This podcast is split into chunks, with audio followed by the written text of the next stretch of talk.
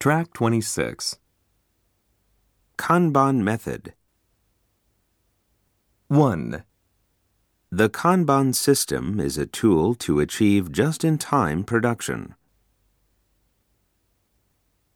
2, Kanban is a way of managing just in time supply.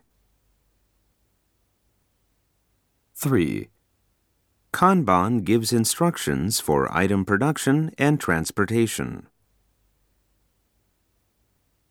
4, The Kanban method is a pull based replenishment system.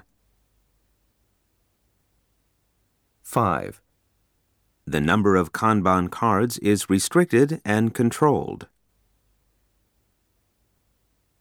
6, Kanban cards are for different production processes to communicate.